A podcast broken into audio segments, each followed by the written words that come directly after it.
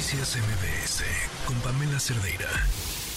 Esta semana les informábamos sobre este enfrentamiento en San Miguel Totoloapan, en Guerrero, en el cual además había ya, hasta un día después, diferentes datos sobre el enfrentamiento, según quien hablara de de lo que había sucedido y que además en, muchos lados se seguía manejando como un supuesto enfrentamiento. Había diferencias en el número de personas que habían quedado sin vida. Eh, sobre este enfrentamiento entre estos grupos criminales, integrantes de la familia y presuntos sicarios de los tlacos, eh, pues preocupa que, que pueda ser nada más pues una chispita y diría dentro de un incendio por suceder, pero pero prácticamente es dentro de un incendio que ha estado encendido desde hace mucho tiempo en el Estado. El padre José Filiberto Velázquez, director del Centro de Derechos de las Víctimas de Violencia Minerva Bello, ha alertado justo sobre, sobre esto que podría seguir sucediendo como una venganza al enfrentamiento. Padre, gracias por acompañarnos. Buenas tardes. Muy buenas tardes a ti y a tu amable público. ¿Cómo están? Pues mira, eh, estamos pues consternados, ¿verdad? Eh, yo creo que un hecho así de una manera eh, genera pues preocupación, ¿no? Por por el grado de, de violencia que se utiliza y pues por un lado tenemos como una alegría por lo que en Chilpancingo ya se logró. Eh, llevamos casi 10 días con el transporte público normalizado, sin homicidios dolosos, y esperemos que esto repercuta positivamente en, en estos eh, conflictos de estos grupos, y yo confío que así va a ser. ¿Pero han intentado ya este acercamiento?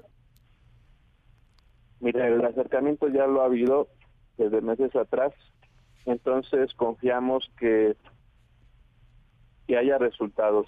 Aunque esto haya pasado, no creemos que sea eh, impedimento para que sigan eh, dialogando y poniendo las armas para poder eh, desactivar o desarmar el conflicto.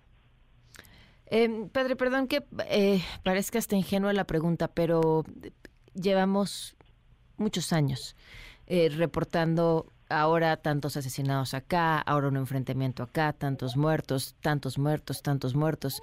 Y cuando de pronto lo escuchamos decir, esto sorprende, este grado de violencia sale de la norma en un estado tan violento y lastimado como Guerrero, eh, ¿a qué se refiere cuando es demasiada la violencia en algo que ya de por sí es demasiado? Pues sobre todo en, en, la documentación, o sea, o sea, si se, por ejemplo, pasaba alguna masacre o llegaban los medios de comunicación y ellos eran quienes informaban, pero que los propios grupos, ¿no? Como pasó el, el 4 de noviembre, el 4 de enero, o sea, hasta usaron drones y se pudo eh, documentar todo y después publicarlo, o sea, a eso me refiero y el alcance, ¿no? Pues ahora las redes que se tiene, las redes sociales y el impacto que tiene pues en toda la población. Si ya ha habido antes intentos de acercamiento para negociar la paz y se teme que pudiera haber una venganza por esto que sucedió, ¿qué podría entonces detenerlo? ¿En dónde estaría la esperanza de que de que eso pueda suceder? Pues en que es al final, o sea, mira, cuando fue el acercamiento de los obispos que confirmó don José de Jesús, eh, fue después de inclusive de la masacre de, de de Tetela, de que bueno de Buenavista de los Hurtados cerca de Tetela del Río. Entonces no dudamos o sea y eso no paró las conversaciones. Entonces eh, no dudamos que, que esto pase muy pronto. Qué incentivos digo, y, entiendo que podemos decir, pues ahí está el ejemplo Guerrero de Chilpancingo, ni siquiera tendremos, bueno, no sé, yo creo que ahí sí hubo incentivos. ¿Qué incentivos podría encontrar el crimen organizado para llegar a acuerdos de paz? Al menos pues mira, yo creo que a nadie, hasta en, en las guerras entre países, siempre una guerra de, descapitaliza no la economía de cualquier país y no dudo que los grupos también están viendo esa parte, o sea, hasta qué punto es sostenible un conflicto. Entonces, hay muchos factores que pueden eh, intervenir en, en esto y, y, yo creo que, que sí puede haber una solución pronto. Y en medio de esto, padre, ¿qué pasa con los buenos? ¿Qué pasa con los buenos? con los que no son parte del crimen organizado y están en medio de las negociaciones y el fuego cruzado y las balas. No, pues por eso es lo que queremos que, que, que pues ya no haya estos estas personas no afectadas eh, y es lo que lo que ponemos nosotros siempre en la mesa.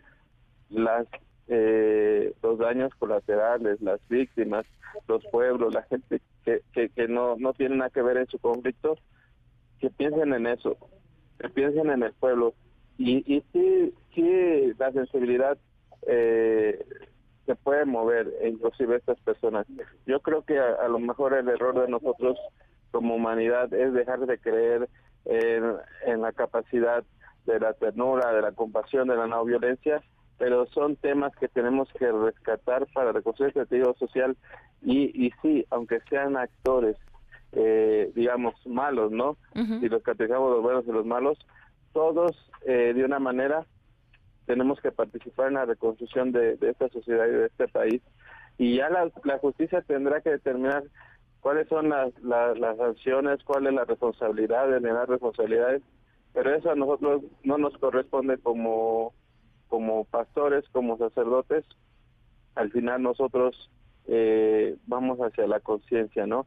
Y, y no, no por eso queremos eximir de otras responsabilidades, eso ya le va a tocar al Estado y esa es la tarea del Estado.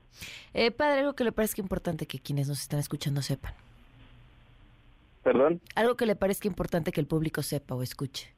Pues que es importante dejar de polarizar eh, eh, en este país, ¿no? O sea, estamos totalmente polarizados eh, políticamente, ideológicamente, las confrontaciones de, del propio, ¿verdad?, Estado en decir que, que no somos quienes para involucrarnos en eso o que somos abogados del diablo y tanta cosa, ¿verdad? Yo creo que eso no ayuda a, a, que construyamos la paz.